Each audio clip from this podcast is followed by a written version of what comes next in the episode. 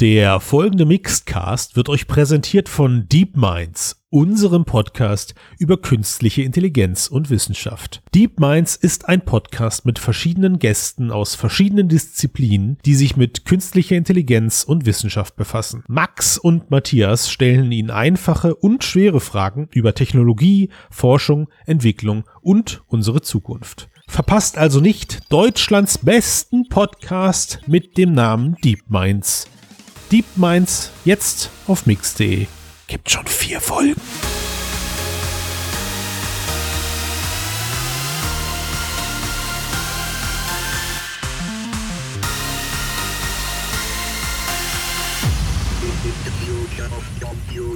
Moin, moin, Servus, Grüezi und Hallo miteinander. Herzlich willkommen beim Mixedcast, dem Podcast über die Zukunft der Computer. Und ich kann euch verraten, ich freue mich auf diese Folge ganz besonders, denn es ist ein monothematischer Cast und ich habe einen Gast dabei. Hallo, Thorsten, ich grüße dich.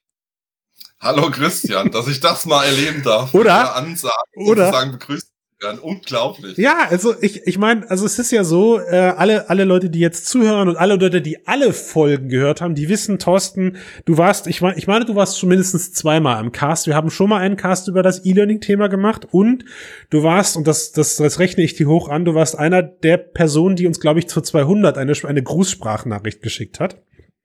Deswegen ist es, du bist ja, du gehörst ja schon zum, das ist ja alter, alter, zum alten Hasen sozusagen, ne? So.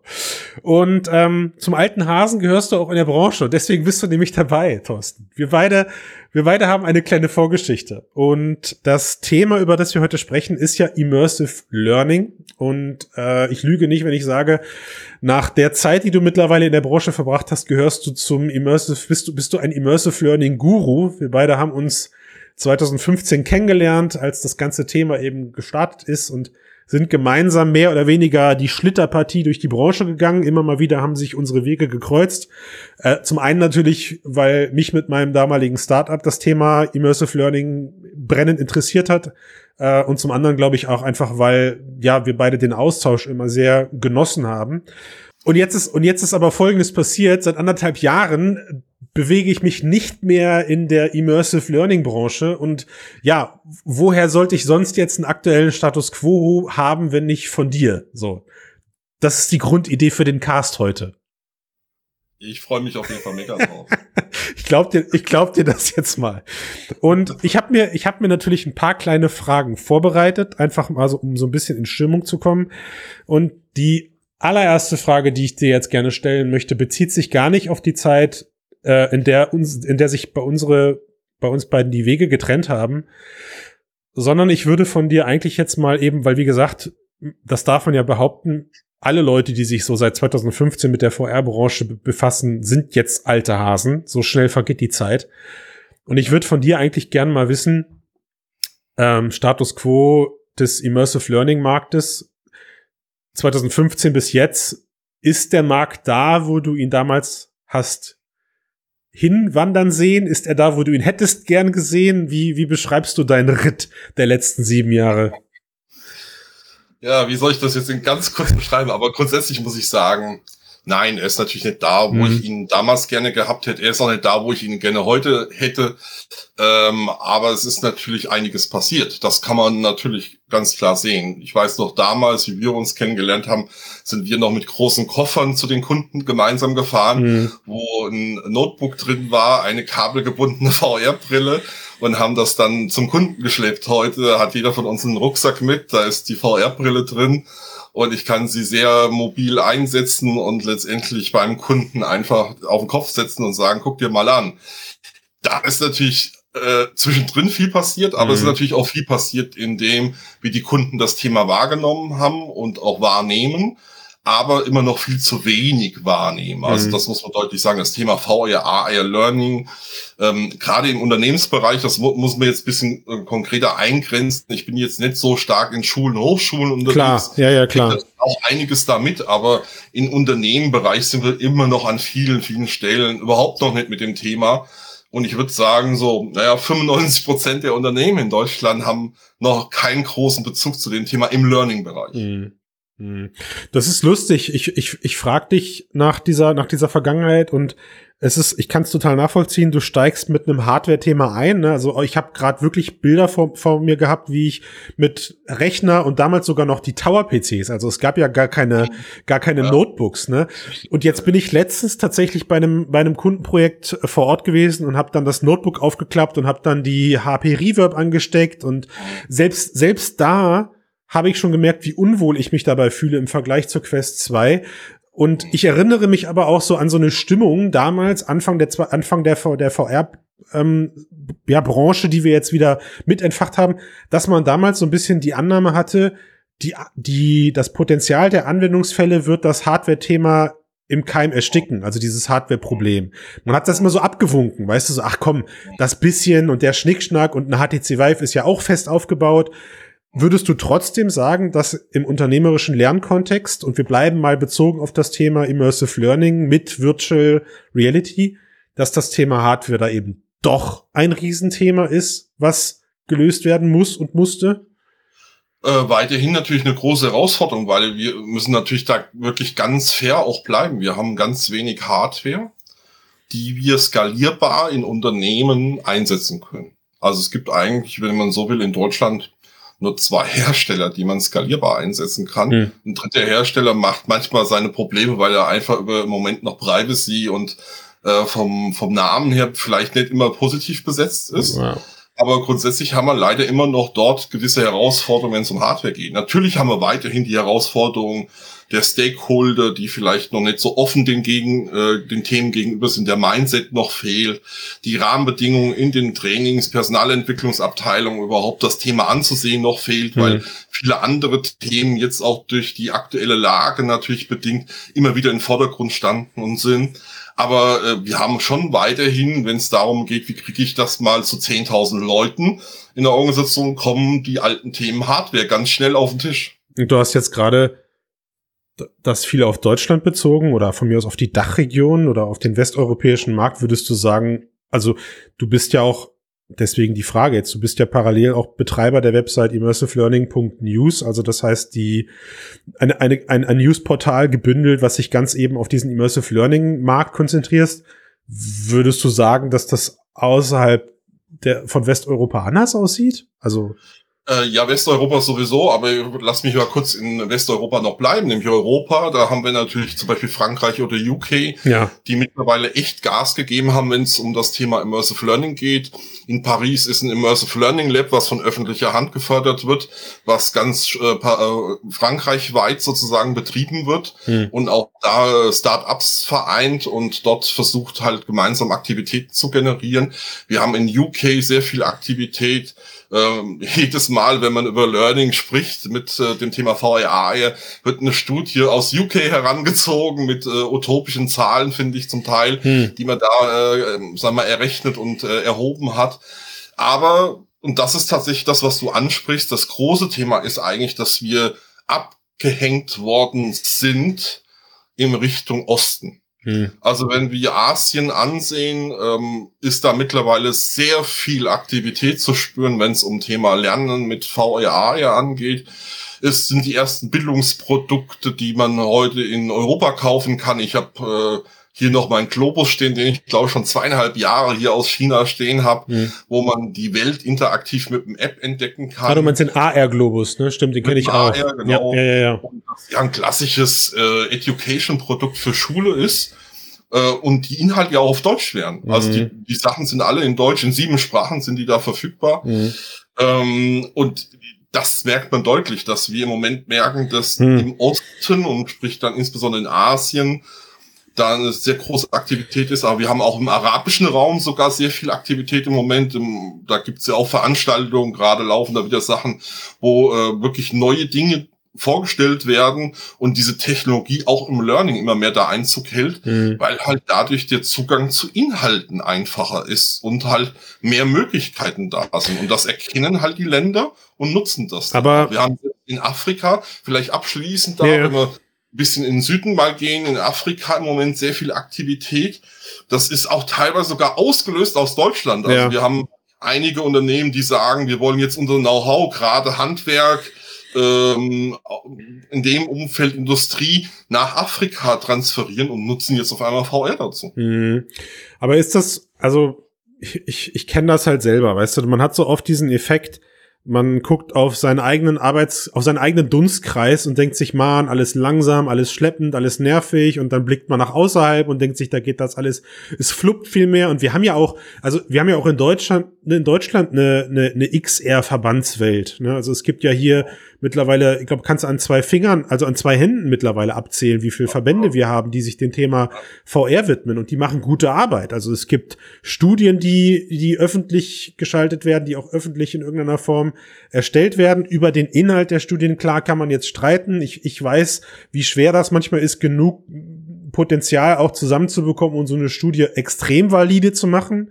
Was jetzt nicht heißt, dass ich den Inhalt der Studien anzweifle, aber klar, die, die Masse ist schwierig zu bekommen, wenn das Land oder wenn halt selber die Regionen schon unterbesetzt sind, was das Thema angeht. Und trotzdem habe ich aber immer wieder gerne auf diese Themen oder gerade auf diese Studien auch geguckt.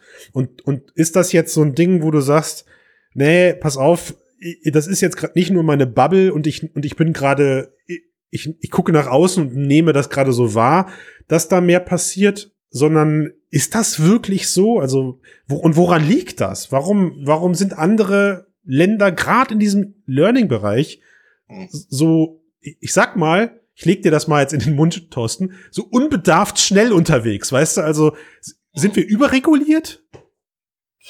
Das ist eine gute Frage. Also es gibt da ganz verschiedene Aspekte und auch, sagen wir, Ausprägungen. Aber jetzt man muss ein bisschen aufpassen, man darf auch nicht alles auf das Thema Security, Privacy, Datenschutz, Datensicherheit, äh, so dieses Thema oder diese, sage ich mal, doch eher pessimistisch gegenüber neuen Möglichkeiten äh, sein. Das, das, das wäre mir zu wenig. Aber was man schon feststellen kann, diese einzelnen Faktoren, die ich eben genannt habe, sorgen natürlich schon auch für eine gesamte Stimmung in Ländern. Äh, ist man jetzt gegenüber neuen Technologien eher offen oder eher nicht so offen eingestellt? ähm, wie sehen Rahmenbedingungen aus, wie geht man mit ethischen Fragestellungen um, all diese Themen. Und natürlich gibt's dann auch paar Ausuferungen, sage ich jetzt mal, wo wir da natürlich sagen würden, das wollen wir so nett. Ähm, das ist schon klar, aber das sind schon einen großen Teil der Treiber. Mhm. Aber, und das ist das große Thema, Verbände, du hast angesprochen, ich vergleiche das jetzt mal mit dem Game-Bereich. Da ist Verbandsstrukturen da, die sehr stark, finde ich, sind in Deutschland, was super positiv zu sehen ist, die auch gegenüber der Politik dementsprechend äh, dargestellt sind, die in Berlin auch deutlich stärker sind. Das haben wir im Learning-Bereich so gegenüber Ministerien nach meinem Kenntnisstand mhm. nicht wirklich. Mhm. Ähm, und wir haben auch auf europäischer Ebene da noch nicht wirklich die Schlagkraft mit dem Thema immersive Lerntechnologien und Medien. Es verändert sich natürlich punktuell was, das ist ganz klar, aber es braucht alles sehr lange. Aber und äh, da sehe ich im Moment schon die Herausforderung, dieses sehr lange, muss ich sagen. Okay, aber aber also ich meine, lass uns mal, das ist ja schon ein spannendes Thema. Ich meine, du bist ja jetzt, du bist seit, seit über 20 Jahren bist du im Bereich Corporate Learning unterwegs. So, also ne, das heißt, 2015 bis jetzt ist zwar VR, aber du bist ja generell kommst du aus diesem E-Learning-Bereich. So, und ich würde jetzt schon sagen, was du gerade beschreibst, ist auch so ein bisschen dem geschuldet, dass natürlich, und jetzt muss ich vorsichtig sein, im E-Learning-Markt oft natürlich eher, sagen wir mal, Agenturverhältnisse bestehen. Also das heißt, man angelt sich von Projekt zu Projekt zu Projekt. Das ist generell eher ein Projektgeschäftmarkt, während natürlich ein, ein Game-Markt ein klar definiertes Businessmodell hat. Natürlich gibt es da auch unternehmerische Anwendungen, die entwickelt werden. Aber was ja irgendwie der Immersive Learning Welt in Gänze fehlt, ich will es nicht ausschließen, alle, die jetzt zuhören und sagen, ey Christian, das stimmt nicht, aber ich würde sagen, es fehlt halt an skalierbaren Geschäftsmodellen. Ergo bist du natürlich auch, was diese Verbandsstrukturen angeht, finde ich, eher in, einem, in so einem Modus, wo man hofft, Verbandsstrukturen führen auch ja zu Leads, also es sind so die, die, die Wunsch-Lead-Maschinen. Und ich finde, daran, daran kannst du halt auch einen Game dann nicht vergleichen, weißt du? Ich habe auch keinen Vergleich. Ich sehe es halt nur, was sich da bewegt und was sich im, im Learning jetzt bewegt, beziehungsweise mhm. nicht bewegt. Äh, um Gottes Willen, ich sehe auch, dass einige Aktivität in den einzelnen Verbänden ja dazu auch zum Learning-Thema passieren, aber es ist halt verhältnismäßig wenig. Und weil du halt ansprichst, was ist im E-Learning-Bereich und jetzt mit den ganzen immersiven Technologien, ja wenn man das natürlich sieht, wie du schon sagst, ich war viele, viele Jahre vorhin im Unternehmen, habe da Außen- Weiterbildungsabteilung verantwortet, habe Business-Transformationsabteilung geführt, diese ganzen Change-Themen, die Veränderungen in der Organisation. Natürlich ist das immer ein Thema, jetzt kommt eine neue Technologie, aber eigentlich kommt eben keine neue Technologie, sondern mit der Technologie kommen neue Möglichkeiten. Und das hat noch keinen Platz gefunden in den ganzen Aktivitäten, wenn wir heute über Lernkultur, äh, Lernprozesse sprechen. Das ist eben noch nicht wirklich fester Bestandteil davon. Und ich mache das tatsächlich immer dann, nämlich dahingehend fest, es gibt ja ich bin da eine kleine Leuchte. Es gibt weltweit, weiß Gott, äh, führende Learning-Gurus, die ganze Lernstrategien und Vorgehensmodelle in den Markt bringen und jedes Jahr auch wieder neue Ansätze bringen. Und wenn man da mal hinschaut, fast keiner von denen mhm. hat das Thema VRA auf seiner Agenda. Also das, das ist, finde ich, hochspannend. Also es gibt ein, zwei Personen im Moment, die mal ansatzweise jetzt mal versucht haben, das Thema rein zu moderieren in ihre Ansätze. Und da fühle ich mich schon auch, gebe ich auch zu, fast alleine seit mhm. fünf Jahren, wo eigentlich diese ganzen Sachen versucht auch in diese Lernkultur, in die Veränderung der Ansätze in so einer Lernwelt in der Organisation reinzutragen. Mhm. Und das sehe ich schon als Herausforderung, dass das immer noch nicht Bestandteil ist dieser Strategiearbeit.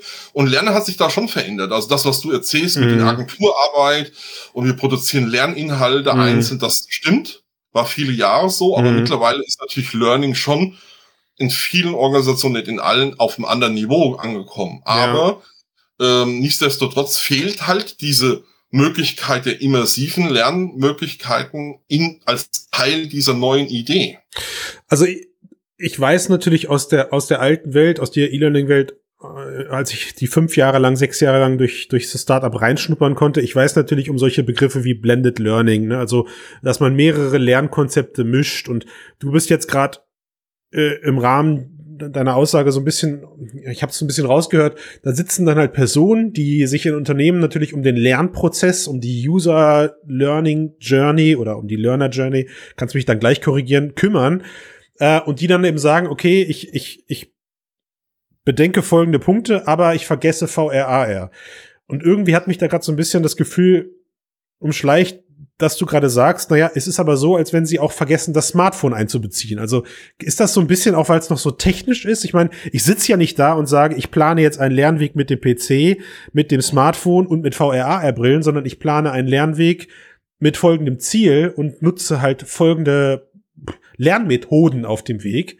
Und die mhm. Leute verstehen scheinbar ja nicht, so höre ich es gerade raus, dass VRAR klar auf der einen Seite eine Technologie ist, aber eben komplett neue Lernmethodiken mit sich bringt.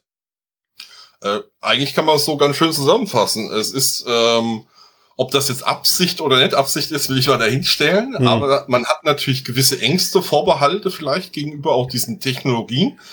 Äh, man hat einen hohen Respekt, glaube ich, an vielen und es ist an vielen Stellen Unwissenheit. Mhm. Weil wir haben natürlich ähm, das Thema immersive Lerntechnologien weder in der Ausbildung von den Leuten, mhm. also sprich in Schulen, in Hochschule, in Aus technische Berufsausbildung gibt's das eigentlich noch immer viel zu wenig. Ja. Das heißt, die Leute kommen in die Unternehmen, haben davon leider noch nie was gehört. Ja. Vielleicht haben sie im Gaming mal was äh, erlebt, privat, aber nicht äh, im beruflichen Kontext oder in der Ausbildung. Und das ist, glaube ich, ein Schlüssel im Moment, mhm.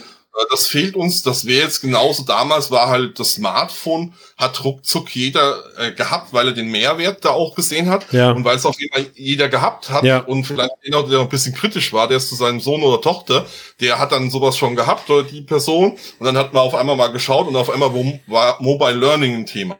Wobei, wenn man heute ganz fair hinschaut, Mobile Learning auch noch nicht so überall wirklich genutzt wird, wie okay. man nutzen könnte. Okay. Jetzt kommen wir mit der Technologie um die Ecke, Christian, wo für uns, wie wir angefangen haben, warst du sozusagen für mich der, der, der Gott in der Hardware, du wusstest alles, wie das damals funktioniert. Jetzt pass auf, was du danach sagst. Jetzt musst du aufpassen. ja. Und was bin ich naja, jetzt? aber das war ja schon so, dass im Prinzip du derjenige warst, der eher so diese technische Klar, ja. Komponente auch hatte. Klar. Und äh, ich kam mit meiner Ler Lernbrille und mit meiner Idee, ja, was ich da im Malen erlebt hat, will ich jetzt auf Learning anwenden. Ja. Äh, wie kann man das denn jetzt machen? So, und äh, wenn man das dann jetzt sieht, was eigentlich heute auch möglich wäre, Mhm. aus der Technik heraus, aber auch aus der Möglichkeit der Methodik Mhm. und der Didaktik, frage ich mich halt schon, warum wir immer noch zu we so wenig Projekte und auch skalierbare Umsetzungen haben. Also das eine ist ja Pilotprojekte, Strategieprojekte. Das andere für mich aber, dass es viel entscheidender ist, skalierbare Integration in meine Lernstrategie. Mhm. Und davon haben wir, weiß Gott, viel zu wenig in Deutschland und Es, in der äh, Dachregion. ist natürlich ungünstig, dass du dich das jetzt selber fragst, weil es wäre natürlich eine prädestinierte Frage gewesen, die ich dir stellen kann. Aber du hast gerade, äh, du hast und du bist gerade, du bist gerade bescheiden. So, ich kenne dich so bescheiden gar nicht. Du bist ja, du hast gerade in so einem Nebensatz erwähnt, äh, dass es halt auch keine befähigten Unternehmen, keine befähigten Leute in den Unternehmen gibt. Und jetzt bin ich ja vorbereitet gewesen, Thorsten. Du hast aber ja selber ich weiß nicht wann, aber du hast ja selber angefangen und hast eine VR-Trainerausbildung angeboten. Das ist ein Angebot von dir, du bist freiberuflich unterwegs, man kann dieses Angebot in, in, in, in Kauf nehmen. Und es, und es ist so, und es ist so, und es ist so lustig, weil wir hatten vor kurzem einen Podcast, da haben wir über das Thema Virtual Reality mit Kindern gesprochen und da haben wir, war ein so ein Fazit, wo wir gesagt haben, die größte Gefahr besteht halt darin, dass Eltern so eine Brille kaufen und ihren Kindern selber einfach aufsetzen, ohne sich damit überhaupt aber zu befassen. Und das ist ja, jetzt fällt mir gerade so der, der, die, die Connection ein, das ist ja das, was du in den Unternehmen machst. Also das heißt, man bucht dich und du bringst eigentlich befähigten Personen in den Unternehmen bei, korrekt mit VRA umzugehen. Habe ich das so, Genau, so richtig? befähige die, dass sie damit äh, Lernprozesse in ihrer Organisation aufbauen können Ja. und auch durchführen und begleiten können. So, Absolut. das Ding hat sogar, das Ding hat sogar einen Delina Award gewonnen. Jetzt weiß ich nicht, wie groß die Lobby hinter dem Delina Award ist, aber erstmal Gratulation an der Stelle. Das ist, muss man ja auch erst, das muss man ja auch erstmal schaffen. So, aber wann genau beginnst du mit deinem Prozess? Ist dann VR schon ein Thema? Und jetzt kommt ja der Punkt, wo, wo wir alle, also alle Zuhörenden in diesem Cast natürlich gerade hoffen, was können wir da jetzt rausziehen, wo du Mhm. uns vielleicht sagen kannst, okay, wie ist überhaupt gerade die Annahme in einem Unternehmen mit VR überhaupt mal und oder mit immersiven Medien zu starten? Welche Fehleinschätzung gibt es da und was erlebst du im Rahmen solcher Prozesse? Du musst ja jetzt keine Namen wie ja. Deutsche Bahn, äh, der Lufthansa. Lufthansa, genau, ne? Also die brauchst du jetzt nicht nennen, so das ist ja in Ordnung. Genau, also die kennt ja auch jeder. Äh, also klar ist natürlich eins, ich komme natürlich punktuell auch schon früher mit ins Boot, wenn es darum geht, naja, wir haben mal was von VRAR gehört. Aha, Wie ist das eigentlich? Ähm, wie können wir das im Lernen einsetzen? Und da gibt's dann den Experience Day, wo ich mache mit den Leuten. Ja. Das sind meist die Stakeholder erstmal oder Projektteam in der Organisation. Die erleben dann sozusagen mal die Möglichkeiten überhaupt. Das heißt, wir gucken uns mal 360 Grad an, wir gucken uns VR an, wir gucken uns VR-Kollaboration an, Mhm. wir schauen uns AR an, damit die erstmal verstehen, welche Möglichkeiten sie technologisch großartig. hätten. Das Aber sind, das sind die, das sind die Termine, die man als Agentur als Pre-Sales abstempelt, richtig? Wo man dann, wo, wo, Ja, man, wo man dann leider, wenn man sie nicht, äh, sag ich mal, auch methodisch, didaktisch und zielorientiert macht. Ähm, also bei mir ist das wirklich ein, ein Prozess, das ist, der ist auch relativ aufwendig, das geht heute sogar Okay. so weit, ich habe das ja schon angedeutet, dass Ja. es heute wieder physische Produkte gibt, Jo. wie so ein VRA Experience Package, äh, wo dann ich zum Beispiel als AR-Avatar da drauf stehe oder eine, ein AR-Würfel drin ist, dass die Leute halt Sachen ausprobieren können, dass sie Mhm. Sachen erleben können. Und dann diskutiere ich mit denen in so einem Experience Day, wie sie das bei ihnen in der Organisation einsetzen könnten, welche Themen dort vielleicht mit ergänzt, erweitert oder überhaupt abgebildet werden könnten. Okay. Und danach gibt es natürlich die Entscheidung, ich will das integrieren in meine Lernstrategie, also brauche ich Leute, die nachher sowas professionell begleiten. Und Mhm. dann kommen die VR-Trainer-Ausbildungen ins Spiel, dann kommt die VR-Kollaborationsexperten-Ausbildung ins Spiel und da werden Leute dann befähigt, eben Lernprozesse für Azubis, für Mitarbeiterinnen und Mitarbeiter in Unternehmen professionell Mhm. durchzuführen, weil das ist das, was ihr eigentlich im Podcast findet. Ich habe das natürlich gerne angehört und Mhm. fand das auch hochspannend. Ich glaube, der Schlüssel, wo ihr ja gesagt habt, war die Eltern. Wenn man es mal ein bisschen weiter spinnt, ist es auch das Thema Medienbildung. Das hattet ihr auch Mhm. zum Thema Schule.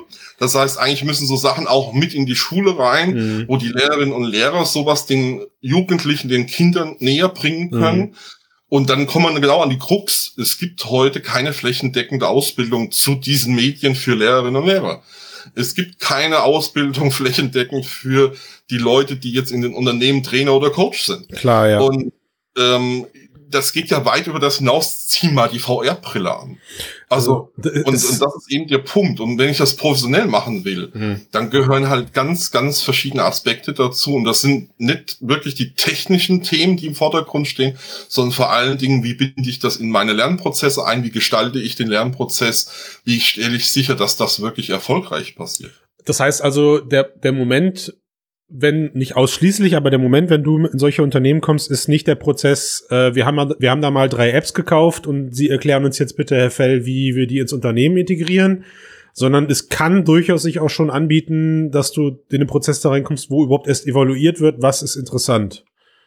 Ich fände gut, wenn das die Unternehmen machen. Äh, zweiteres oder letzteres, was du gesagt hast, passiert natürlich sehr häufig, okay. dass sie sagen, äh, wir haben jetzt Content gekauft, wobei jetzt auch aufpassen muss, es gibt ja noch ganz wenig Standard-Content. Das ist ja, das wäre meine Frage jetzt gewesen. Also, aber es gibt schon ein paar Sachen, je nach Branche gibt es schon ein paar Content-Themen, äh, aber äh, die meisten haben ja Projekte gemacht. Das mhm. heißt, die haben äh, individual Inhalte produzieren lassen mit einer Agentur. Mhm und jetzt ist es leider manchmal so, dass genau solche, sage ich mal, Erfolgsfaktoren, wie integriere ich das jetzt wirklich, wie bilde ich die Leute aus, entweder ganz vernachlässigt oder rudimentär behandelt worden sind.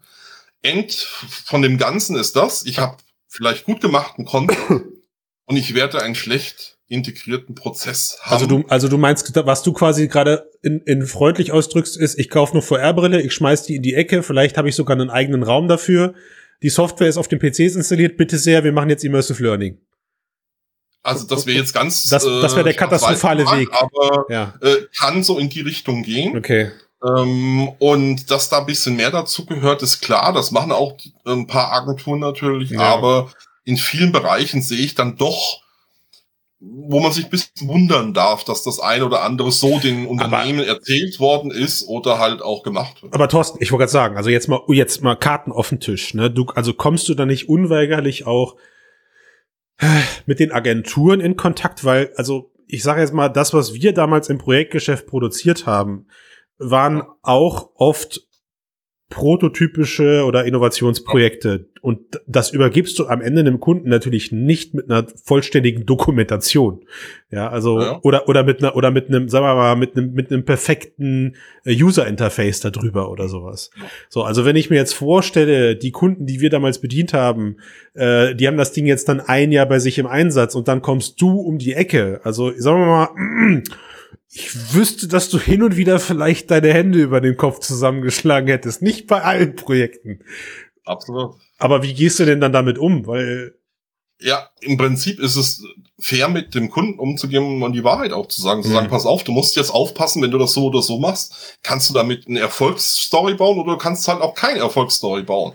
Ich glaube, das ist genau der Punkt. Also ich erlebe das tatsächlich immer wieder, dass Unternehmen halt mal ein VR-Projekt oder ein AR-Thema gemacht haben ja. und irgendwann dann bei mir aufschlagen und sagen, er fällt eigentlich mal ein bisschen mehr machen und so richtig hat das damals nicht funktioniert. Mhm. Ähm, manche fragen dann auch, was glauben sie warum? Manche sagen halt, komm, wir, wir gucken, dass es jetzt richtig losgeht. Mhm. Aber natürlich ist das Thema immer, man muss analysieren und was ich immer wieder feststelle, ist halt eine fehlende wirklich Zieldefinition. Mhm. Und das ist halt wirklich, was will ich damit wirklich erreichen?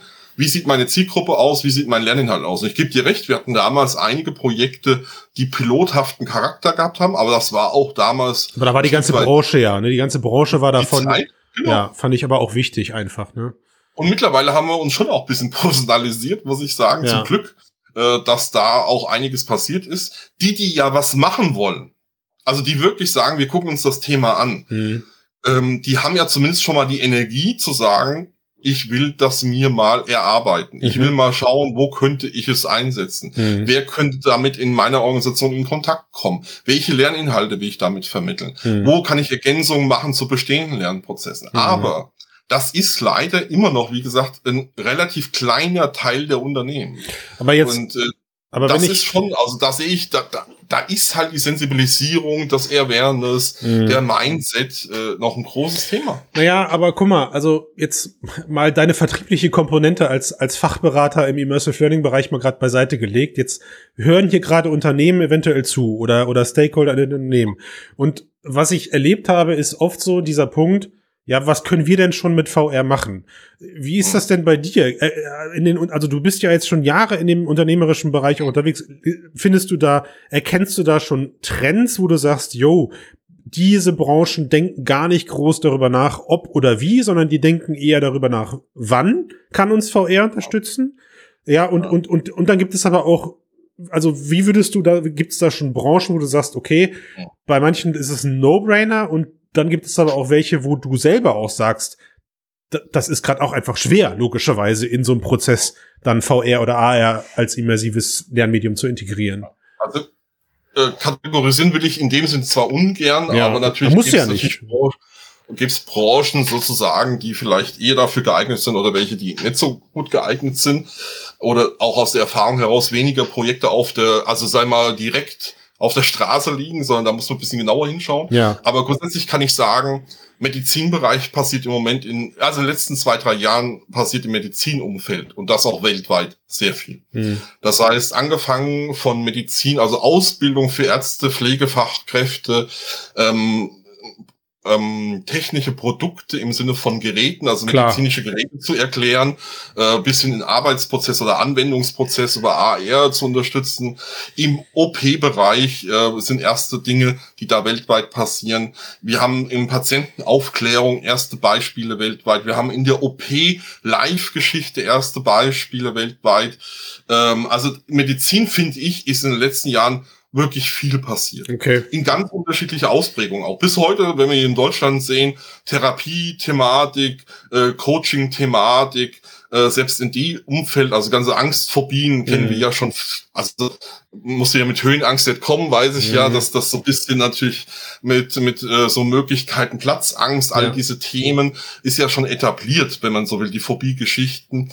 Aber es gibt ja heute viel mehr Möglichkeiten, noch mit Therapieformen, mit VR danach zu denken. Mhm. Also Medizin ist das eine. Das mhm. andere natürlich, wenn wir heute sehen, wer macht da überhaupt was, mhm. dann sind das meistens Unternehmen, wo die Produkte in dreidimensionaler Form mhm. produziert werden. Also okay. Maschinenbau, mhm. Elektrobereich, mhm. also Industrie. Ja. In den letzten zwei Jahren, muss man allerdings auch sagen, ist einiges dazugekommen in den Soft-Skill-Themen. Okay. Also Kommunikationstraining, Rhetorik, also Methodentrainings, Projektthemen, äh, wie arbeite ich zusammen, also Teamprozesse, Teamentwicklungsthemen. Mhm. Das ist in den letzten zwei Jahren dazugekommen, deutlich mehr, wie ich tatsächlich sogar gedacht habe. Mhm. Ich habe gedacht, das dauert noch viel länger mhm. oder auch wird viel schwieriger. Da finde ich, ist tatsächlich eher positiv eine Bewegung gewesen. Mhm. Aber in diesen klassischen Themen, da geht's um Sicherheits- und äh, Risikothemen. Das ist natürlich in der Industrie ein wichtiges Thema, um Produkte, Fahrzeuge, Werkzeuge, Anlagen, Maschinen, Gebäude, sage ich immer. Mhm. Also das sind natürlich die Themen, wo, sag ich mal, mit VR insbesondere oder auch AR natürlich zum Teil sehr spannend sein können. Und deswegen sind die Branchen erstmal im Vordergrund. Im Hintergrund stehen im Moment eher Branchen wie zum Beispiel Finanzdienstleister, mhm. äh, wenn man Versicherungen, Banken ansieht, ist das noch sehr, da muss man sehr genau hinschauen, wo kann ich das wirklich zielgerichtet einsetzen, wo macht das Sinn? Ja. Es gibt auch da Einsatzszenarien, ja. aber ich muss ein bisschen länger suchen. Kann ich und, nachvollziehen. Äh, also Versicherung und VR, ich meine, klar, ne, man, man kennt irgendwie so die Marketinganwendungen, da bist du im, im Haus und kriegst dann halt beigebracht, ey, Wasserschaden im Keller und Sturmschäden auf dem Dach, guck mal hier, wir haben Versicherung, aber das ist halt Marketing am Ende, ne? Also ja, ich könnte mir Verkaufsausbildung natürlich Klar, jetzt äh, im ja. Bankenversicherungsumfeld vorstellen, Einsatz von Beratungshilfsmitteln ja. äh, dort im ähm, Umfeld. Das sind natürlich Dinge, die man machen kann. Ja. Produkte, wie du jetzt sagst, ein Haus könnte ich natürlich für einen Berater auch erstmal erklären, welche, welche Versicherung habe ich denn überhaupt? Habe ich Gebäudeversicherung, äh, Haftpflichtversicherung, wie ist die Photovoltaikanlage versichert und so weiter. Ja. Das kann ich natürlich auch in der Schulung nutzen. Aber das liegt natürlich für viele erstmal nicht so direkt auf dem Punkt. Mhm. Klarer ist, wenn da ein Auto steht, wenn da eine äh, Maschinenanlage steht, wenn da ein Gebäude ins Spiel kommt, das sind natürlich Dinge, wo erstmal einfacher im ersten Moment sind. Mhm. Ähm, aber wie gesagt, auch in den anderen Branchen gibt's Lösungen. Dann Logistikbereich immer mehr, mhm. äh, wenn wir uns die ganzen Gabelstaplerhersteller Jo, ansehen, ich kann sie nicht mehr zählen. Ich, hey, Thorsten, also Ausreißer dazu, ich habe letztens in irgendeinem Cast gesagt, es gibt so viel Feuerlösch äh, ja. Trainer, wie ich sie gar nicht mehr zählen ja. kann. Mich, mich, ich habe das Gefühl, dicht gefolgt von Gabelstapler-Anwendungen, glaube ich. Gibt's da noch was? Erstaunlicherweise, ja. ja. Gibt's da noch was, was du ergänzen willst auf der Liste? Also ähm, also was im Moment in Deutschland zumindest oder in Dachregionen tatsächlich häufiger vorkommt, ist Rhetorik. Ah, ja, okay, der Rhetoriktrainer. Das ja. finde ich mittlerweile auch schon äh, inflationär fast. Okay. Also bei, bei Feuerlöscher bin ich bei zwölf Hersteller mittlerweile weltweit, okay. die einen echten Feuerlöscher mit VR kombinieren. Ja. Äh, bei dem Thema äh, Rhetorik bin ich allein in der Dachregion bei vier Anbietern. Okay. Äh, und was hatten wir jetzt noch als drittes? Ich hatte also Gabel, Gabelstapler, Gabelstapler, habe ich gerade noch gesagt. Ne? Ähm, ist natürlich sehr individuell auf der einen Seite. Ja. Auf der anderen Seite gibt's jetzt sogar in einem Store mhm. von der Brille, die ich jetzt hier nicht namentlich nenne. Darfst du, äh, darfst du ruhig nennen. Kann ich das nennen, ja. Also von Meta gibt's jetzt sogar im Store eine Gabelstapler-Simulation. Also jeder Gabelstapler-Hersteller kriegt jetzt, ich weiß nicht gar nicht, die kostet glaube ich 30, 40 Euro, glaube ich. Okay. Äh, und kann man jetzt Gabelstapler fahren lernen in VR. Ähm, also das ist richtig, also Gabelstapler äh, ist ein Thema, aber natürlich ganz stark auch individualisiert, weil die Produkte sind natürlich individuell. Ja. Also die Hersteller sind natürlich da schon. Das, äh, aber, aber das war natürlich auch allgemein, auch zu meiner Zeit, äh, zu meiner Agenturzeit, das war natürlich auch immer natürlich A, die größte Herausforderung. Ne? Zum einen muss man natürlich jetzt berücksichtigen, die Startup-Branche oder generell die, die VR-Welt damals war halt noch jung, das heißt also viele waren einfach bootstrapped und dann auf die Idee zu kommen, ich entwickle ein Produkt, machst du entweder von deinen Ersparnissen oder du bist halt auf die auf der Suche nach Venture Capital. Also will heißen, es ist einfach mit sehr viel Kraftaufwand verbunden gewesen und dann kommt natürlich jetzt erschwerend hinzu, finde halt mal als Startup die skalierbare Lösung, auf die du jetzt wettest, ne, sozusagen. Und das das höre ich ja gerade auch so ein bisschen aus deiner aus deiner groben Zusammenfassung raus. Du sagst klar, No-Brainer oder No-Brainer ist vielleicht zu viel gesagt, aber die Industriebereiche, die, für die ergibt sich schneller ein Use Case. Ich sage jetzt mal nicht Geschäftsmodell oder sonst irgendwas, sondern wirklich nur ein Use Case, ne? Weil man auch das, ich finde das aber auch vollkommen okay, einfach in dem Moment zu sagen, ja, anerkennt, spielt das Medium VR da ja auch seine momentan größten Stärken aus, gerade wenn es um motorische Anwendungen gibt. Ich meine, wie, wie beide, wie, wie oft habe ich uns beide auf irgendwelchen Events rumlaufen gesehen und den Leuten halt mit Händen und Füßen, haha, äh, erklärt, hey, du kannst jetzt motorisch virtuelles Training durchführen. Also ne, komplett neuer Lerntyp. Und wenn du natürlich dann äh, auf den, auf den Soft-Skill-Bereich wechselst oder, naja, du hast halt dann weiß ich nicht, einen CRM-Anbieter, der dir sagt, ja, ich hätte jetzt gerne meine CRM-Prozesse in VR erklärt, dann geht das auch, aber du bist natürlich dann etwas, du schneidest eine Komponente raus, nämlich diese motorische, und bist dann aber sehr, muss dann halt visuell sehr stark sein, sozusagen. Ne? Ja und nein, also das ist halt auch ganz spannend. Also wenn man da jetzt überlegt, äh, dass jetzt Unternehmen, die zum Beispiel im Logistikumfeld jetzt sind und Standard-Softwareanbieter sind mit drei Buchstaben, mhm. auf einmal das Thema VR-Training einsetzen, um Logistikprozesse für Automobilhersteller virtuell zu simulieren mhm. und im Prinzip da äh, riesen Vorteile für die äh, Automobilhersteller generieren können, weil das viel schneller, viel einfacher, problemlos funktioniert dann kann man natürlich sagen, klar, was hat jetzt so ein Unternehmen, äh, die eigentlich eine Standard-Softwarelösung machen, mit VR da am Hut. Aber genau diese Beispiele zeigen halt, es geht auch, mhm. um diese Geschäftsprozesse nämlich erlebbar zu machen und zu simulieren. Mhm. Äh, zu optimieren, kann man eben das auch wieder einsetzen. Und Aber da glaube ich schon, also äh, es liegt halt nicht so auf der Hand. Also deswegen sage ich halt, es mhm. gibt halt Themen, die sind klarer und es gibt Themen, da muss man halt zwei, dreimal überlegen, wie man es dann auch macht. Aber jetzt hast du gerade gesagt, gut funktionieren. Wird das denn irgendwie messbar gemacht? Also gibt es, gibt es da auch wirklich Sachen, wo man belastbar sagen kann, ey, das ist jetzt nicht nur, dass ich mir als Innovationsmanager äh, die, die Ausgaben schönreden muss, sondern das ganze Ding bringt uns als Unternehmen und vor allem natürlich die Mitarbeitenden tatsächlich auch nach vorne. Ja, gibt es also zum Glück immer mehr Unternehmen gucken sich das an, was habe ich davon, weil natürlich dort auch die Invests äh, der der Umsetzung eine Rolle spielen. Und äh, meine zwei Kennzahlen, die fand ich ganz eindrücklich. bei dem genannten Beispiel äh, Software, Logistikbereich, Automobil, mhm. jeder zehnte Beratertag konnte gespart werden weltweit. Das hört sich jetzt vielleicht gar nicht so viel an, aber wenn man weiß, dass es halt ein Weltkonzern ist, der Automobilkonzern und jeder zehnte Beratertag gespart werden kann, dann ist das eine echte Hausnummer. Mhm. Ähm, und das andere war zum Beispiel, dass die Hälfte der Lernzeit bei gleich äh, gleichbedeutender Qualitätssteigerung der Produktion und der Endabnahme durch VR-Training gestiegen ist mhm. und beziehungsweise die Zeit verkürzt worden ist, dann sind das schon eindeutige Messzahlen. Man muss allerdings auch deutlich sagen, man muss das immer in den Projekten sehen. Mhm. Es gibt bestimmte Rahmenbedingungen, es gibt bestimmte äh, Umgebungen, die sowas dann förderlich machen oder auch nicht. Äh, und deswegen muss man da sehr genau hinschauen. Aber grundsätzlich den Mehrwert zu quantifizieren, mhm. äh, sowohl auf Lernerfolgsseite wie aber auch vielleicht monetär oder Zeit und so weiter, das wird schon immer mehr gemacht, weil das ist dann vielleicht eine Entwicklung, die im Learning Einzug gehalten hat, dieses Thema, was wie kann ich mit Lernen Mehrwert generieren, schon auch mehr und mehr zumindest diskutiert und auch mehr untersucht wird in den Unternehmen, unabhängig von dieser Lernmethode VRA. Ja. Klar, und auch da bin ich mir ziemlich sicher, gibt es Cases, da ist das relativ einfach. Ich hatte mal, wir haben einen Kunden bedient, der hat gesagt, Herr Steiner, wenn durch die Anwendung auch nur eine Person im Jahr weniger stirbt, dann ist das für uns schon ein Erfolg. Klar, klare Ansage an der Stelle. Ne? Und äh, auf der anderen Seite gibt's dann halt Prozesse, da ist es schwieriger zu, zu, zu, zu bewerten, vielleicht auch, weil es ja, du hast gerade so, du hast gerade so ein Beispiel genannt, wenn es halt dann Prozesse sind, wo es erstmal nur ums Verstehen geht. Ne? Wie viel effektiver bin ich jetzt danach, wenn ich den Prozess besser verstanden habe? Ist schwierig. Stelle ich mir schwierig vor. Ne? Ich will zumindest einen Aspekt, den dürfen wir nicht ganz vergessen in der Diskussion. Und ich finde, das ist auch in den letzten zwei Jahren deutlich geworden wir haben angefangen, auch wie wir zusammen uns kennengelernt haben, da hat ein Lerner eine VR-Brille aufgesetzt mhm. und war dann alleine in dieser virtuellen Welt unterwegs sozusagen.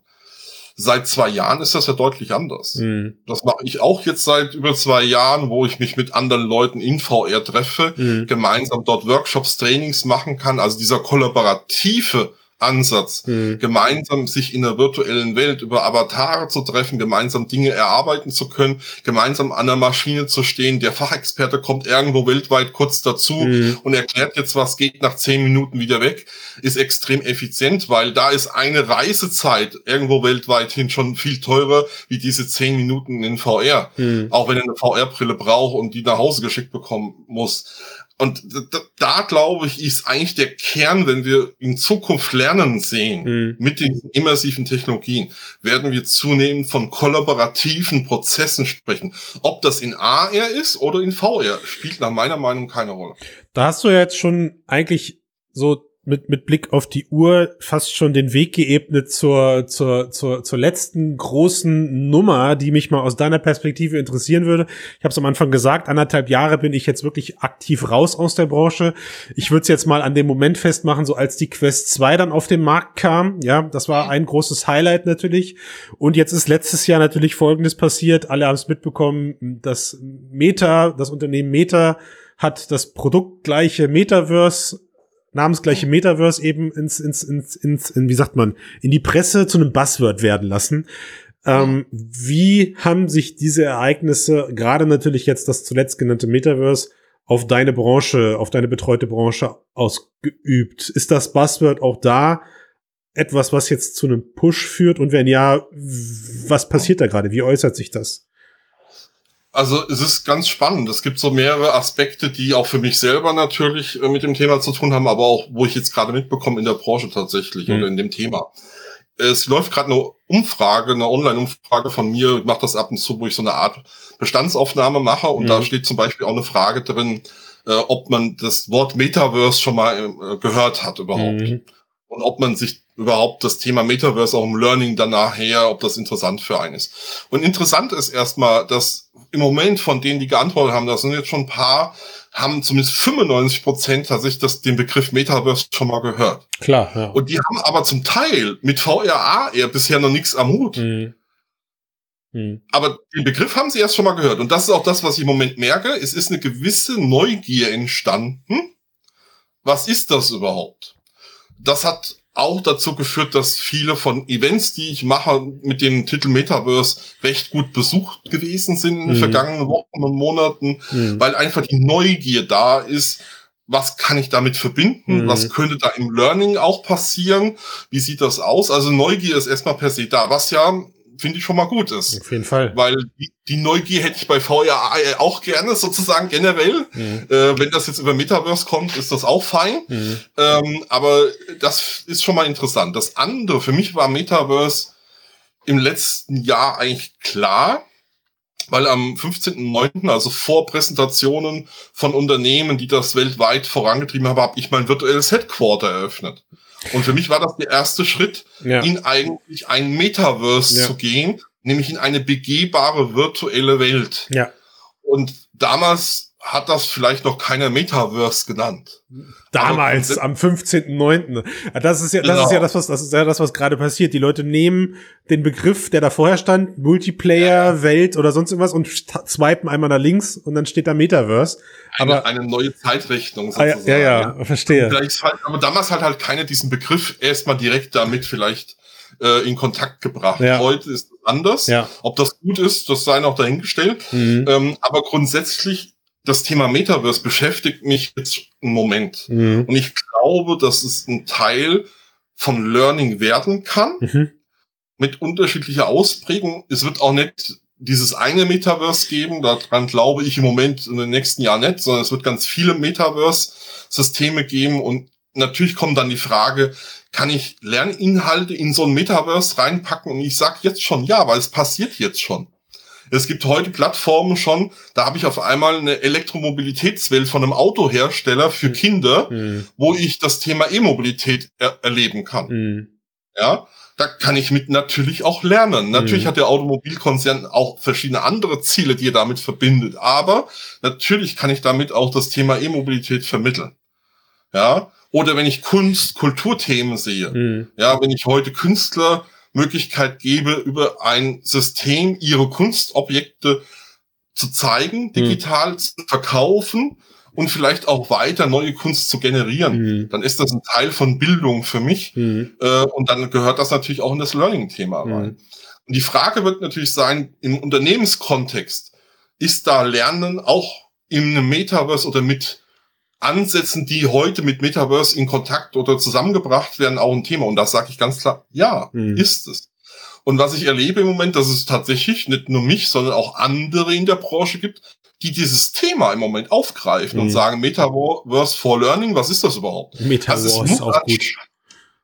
Also es muss anscheinend irgendwie so ein Thema sein, wo doch der ein oder andere sagt, hm, da könnte ein Teil der Zukunft drin sehen. Mhm ähm, spannend wird's halt im Learning-Bereich Ownership von Inhalten. Mhm. Kann ich digitale Assets mitnehmen vom einen Metaverse ins andere? Mhm. Kann ich die verkaufen, wenn ich selber Inhalt erstelle? Wie gehe ich damit um? Wie bin ich repräsentiert? Also mhm. mein Avatar, kann ich den Avatar vom Metaverse 1 in 2 mhm. mitnehmen? All diese Fragestellungen, die auch in anderen Bereichen im Metaverse heute diskutiert werden, werden wir im Learning ganz genauso kriegen. Nur jetzt stellen wir uns mal vor, es gibt in, in einer virtuellen Welt einen Bildungsanbieter, der in dieser Welt Bildungsangebote weltweit platziert. Mhm und auf einmal weltweit einen Campus hat, hm. also sich Land gekauft hat in irgendeinem Metaverse-System, dann virtuellen Campus hinbaut, dort drin virtuelle Lerninhalte anbietet und das es dann kollaborativ erleben kann. Hm. Aber wie glaubst du, lässt sich das verhindern, dass, also ich meine, ich bin total bei dir, dass du gerade gesagt hast, es wird erstmal mehrere Metaverse-Systeme geben. Übrigens sehr gut, weil man dann nicht Metaverses sagen muss, also den Begriff Metaverse-Systeme schön umgangen.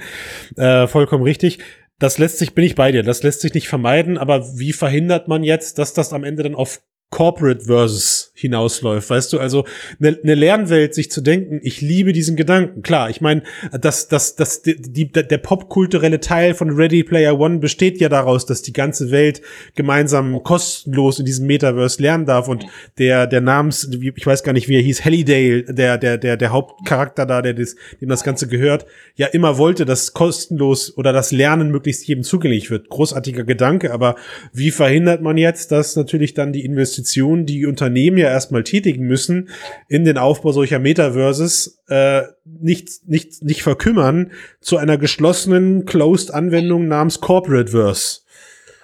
Äh, ja, also ist eine gute Frage. Äh, Habe ich auch keine Antwort drauf. Mhm. Im Moment muss ich sagen, die Befürchtung wäre naheliegend, wobei ich glaube, dass viele Unternehmen mittlerweile auch ihre Lernprozesse zunehmend öffnen, ob das gegenüber von Unternehmenskooperationspartnern ist, mhm. ob das gegenüber Kunden ist, ob das gegenüber auch, sage ich mal, Schulen oder Hochschulen ist. Da passiert ja schon auch bisschen was. Mhm. Natürlich gebe ich dir recht, es gibt Themenfelder, die sagen wir mal, sehr spezifisch sind, auch jetzt Know-how, wo es um Produkte geht, mache ich das alles öffentlich ja. zugänglich bis ins letzte Detail, da bin ich voll bei dir. Das wird wahrscheinlich nicht wirklich immer alles passieren, mhm. aber die Chance, die ich sehe generell, dass mehr Inhalt auch durch den User selber generiert werden kann, mhm. dass der User Owner von diesen Inhalten bleibt und ist und das nachvollziehbar ist, damit sogar ein eigenes Geschäftsmodell vielleicht machen kann. Da sehe ich schon auch Chancen drin im Bildungssektor mhm. und das eben auf weltweiter Ebene. Das heißt, gerade auch vielleicht Länder und Personen Vorteile bekommen, die vielleicht bis dahin nur schwierig bis gar keinen Zugang zu Inhalten bekommen haben. Ähm, das, was du sagst, wird aber an anderer Stelle zum Beispiel auch ganz bewusst diskutiert, dass man eben vielleicht nicht alles öffnet, mhm. weil man ganz bewusst einen Raum haben will, der sicher gegenüber Staaten zum Beispiel klar, ist. Ja, klar. Ja, dass sich zum Beispiel Personen im Kunstbereich austauschen können über Themen, wo nicht vielleicht ein Staat mithört. Ja. Also diese Diskussion erlebe ich jetzt auch gerade schon, dass es eben nicht nur darum geht, alles offen zu machen, sondern auch bewusst vielleicht eine Closed-Welt zu haben, du. wo halt jeder reingucken kann. Aber, ich, was ich übrigens glaube, dass das die zweite Entwicklung sein wird. Oder? Jetzt, wir fangen an mit einzelnen ja. Metaverse-Systemen, ja. aber irgendwann wird es dann Staaten geben, die Metaverse-Systeme haben. Also, also ist ja, es ist ja schon fast so, was du gerade beschreibst, ist ja das, was man momentan mit dem Internet und dem Intranet erlebt. Ne? Also ich, das ja. ist, ist ja schon fast schon eine Parallele zu ziehen an der Stelle dass du halt Öffentlichkeitsbereiche hast, aber natürlich eben auch Unternehmen oder Bereiche hast, die, die du, die du, die du schließt. Weil am Ende, das haben wir, da, da, da haben wir uns im Vorgespräch so ein bisschen drauf geeinigt. Das sollte an der Stelle, glaube ich, noch erwähnt werden. Am Ende ist das Metaverse ja immer vor allem äh, eins, nämlich persistent. Also ist es beständig so, ne? Ja. Äh, und du hast mich korrigiert. Ich hatte gesagt, es ist für mich 3D. Du meintest dann aber, Christian, du meinst räumlich. Ne? Also das, das Endgerät ist austauschbar, aber es ist ein Räum, ein räumlicher Ort, an dem man eben ja. ähm, genau. begeht. Genau. Und das ist ja in vielen Facetten vorstellbar. Also auch auch wenn das Ganze jetzt in den kommenden Jahren erstmal gestartet wird in Form von geschlossenen kleinen Bereichen, also Kundenname, hm, hm, Verse, ja, meine Güte, dann ist das erstmal so, dann könnte man sich auf, auf, auf ethnischer Ebene darüber streiten, ist das jetzt ein Metaverse oder ist es einfach nur eine große Multiplayer-Anwendung, ja, äh, so, wenn man in die Games-Branche kommt, da streiten sich ja jetzt auch gerade einige äh, Studios drüber und sagen, Mensch, dann haben wir ja eigentlich schon seit Jahren den Metaverse am Laufen mit unserer Online-Welt, ne? Spielt aber irgendwie gerade alles keine Rolle, weil was ich gerade rausgehört habe, und das finde ich schon schön, ist, du hast gesagt, auch wenn, zusammengefasst, auch wenn Met das Metaverse gerade ein Buzzword ist, ist es insoweit egal, weil es zumindest gerade dazu führt, dass die Leute sich, und jetzt kommt ja der Witz, mit dem Ding befassen, mit dem Thema Immersivität befassen, ohne aber über den technischen Teil zu kommen. Du hast gerade gesagt, eine Umfrage ja. sagt, Metaverse kenne ich, VRA erkenne ich nicht. So. Genau. Also das ist ganz interessant gewesen, weil das konnte ich halt rauslesen aus den Ergebnissen, dass die Leute, die gesagt haben, ich habe Metaverse schon mal gehört, aber dann vorher, wie schätze ich denn meine Kompetenz zu immersiven Medien ein, ja. zum Beispiel eher sehr schlecht oder schlecht gewesen sind. Also ja. sie haben den Begriff gehört, aber sie haben noch nichts mit VRA ja zu tun gehabt mhm. oder schätzen sich da auch noch nicht wirklich fit ein. Also das ist wirklich das Spannende. Äh, ich hoffe, also sag mal, hoffe, aber ich, ich, ich hoffe natürlich bisschen, es kann ein bisschen mitlaufen. Wobei, mhm. das ist das, was du jetzt gesagt hast, man muss aufpassen. Mhm. Dieser Begriff wird natürlich im Moment für alles und nichts Na klar, ja. Ich warte auf Metaverse Zahnpasta, auf Metaverse Pizza. Wer weiß. Ich habe jetzt von Metaverse 2.0 Veranstaltungen gesehen. Okay, alles klar. Da frage ich mich, okay, Moment, wir haben ja immer 1 definiert, was ist jetzt in 2.0 schon wieder ein Thema. Alles klar. Also äh, das sind natürlich Sachen, wo ich sage, okay, super, ja. ähm, da muss man aufpassen. Ja. Also wie gesagt, diese Kollaborationsgeschichte ist, glaube ich, ein wichtiger Kern und diese Räumlichkeit ist ein wichtiger Kern. Ja. Dann kommt Ownership-Themen dazu. Es kommt das Thema Geschäftsmodelle dazu, wo ich digital komplett äh, abdecken kann. Es gibt aber auch neue Möglichkeiten, zum Beispiel eine Art digitale Genossenschaft zu bauen. Mhm. Da ist das Stichwort DAO zum Beispiel, mhm. äh, wo man Interessensgemeinschaften bilden kann. Mhm. Also da kommen, finde ich, schon Aspekte rein, wo wir im Learning bitte auch nicht sagen, das interessiert uns alles nicht, sondern ich glaube, wir müssen sehr genau hinschauen, weil ich bin mir sicher, dass wenn wir jetzt auch wieder sehen, was mit diesem Begriff Metaverse zwischen, sag mal, West und östlicher Teil der Welt passiert, die sind halt schon dran. Japan, die jetzt schon anfangen, über Städte, die in den Metaverse reinlaufen, bis 2026 nachzudenken. Mhm. Ähm, das sind wir weit davon entfernt. Mhm. Und äh, ob wir das dann gut finden oder was das alles bedeutet, hm. sei mal dahingestellt. Aber die Gedanken sind auch hier wieder, das dauert halt alles ein bisschen. Hm. Und äh, da müssen wir im Learning auch aufpassen, was machen wir damit, hm. wo geht die Reise hin. Und ich kann zumindest ermutigen, also das Interesse ist da. Mhm. Das heißt aber nicht, bitte jetzt nicht, dass jede Agentur jetzt, die mit Immersive Learning zu tun hat, jetzt Metaverse Learning macht. Mhm. Das bitte nicht, mhm. weil ähm, da sollten wir schon nochmal genau hinschauen, was das dann heißt. Schönes Schlusswort. Also man hört so ein bisschen raus, klar, die Zuhörenden mögen jetzt denken, ja, überall geht's schneller, außer bei uns. Ähm, das mag, das mag so sein, aber es bedeutet halt eben auch nicht einfach jetzt zu sagen, dann ist das halt so, sondern sich langsam dem Thema zu nähern und zumindest zu sagen, ich lote meine Möglichkeiten aus. Dafür sind Leute wie du im Markt ja auch als, als unabhängige Berater verfügbar, gerade wenn es um das Thema ähm, Immersive Learning geht. Ja, also jeder, der sich an der Stelle jetzt weiter für das Thema interessiert und vielleicht aus dem Corporate-Bereich, aus dem unternehmerischen Bereich kommt und von Thorsten Fell, wie auch immer das gehen soll, noch nichts gehört hat, dem sei jetzt gesagt, äh, immersivelearning.news, immersivelearning.institute, habe ich was vergessen? Du, ja, du, du bist auf, dann auf vielen Wegen. Space, ja. dann das virtuelle Headquarter, genau. Man, man googelt einfach dich und du gibst uns genau. einfach, du gibst uns einfach einen Link, den wir dann jetzt unter den Podcast packen. Genau. Ich, ich danke dir auf jeden Fall für deine Zeit, Thorsten. Es hat, äh, ich meine, jeder, jeder, der den Podcast mit mir kennt, weiß, dass normalerweise ich die Laberbacke bin und ich war etwas selber von mir überrascht, wie still ich bleiben konnte, weil es mich aber auch einfach mega interessiert. Ne? Also es ist schon so, ich merke natürlich schon, warum ich mich damals auch für dieses Thema Immersive Learning interessiert habe, um meinen Weg im VR-Business da zu gehen, weil ich sehe da einfach mega Potenzial nach wie vor. Ich erlebt das spätestens immer dann, wenn meine Kinder die VR-Brille aufziehen und sehen, wie groß ein Dinosaurier ist, wie, wie hoch etwas ist. Also, ne, allein die Räumlichkeit spielt da natürlich eine große Rolle. Trotzdem hast du das Schlusswort, Thorsten. Ich danke dir fürs ja. Dasein. Was möchtest du unseren HörerInnen noch mit auf den Weg geben? Also erstmal zwei Dinge. Das eine ist, dass ich äh, viele Zeit, die ich ja mit dir verbringen durfte, auch vermisse. Ja. Im Sinne von gemeinsamen Workshops und äh, auch, dass du dem Thema Immersive Learning äh, untreu geworden bist. Äh, das finde ich nur bedingt schön, aber das ist jeder seine Entscheidung. Also da hoffe ich vielleicht, dass wir da irgendwann wieder mal ein bisschen mehr noch wieder Themen haben. Du merkst ja, wie mein Herz dran hängt.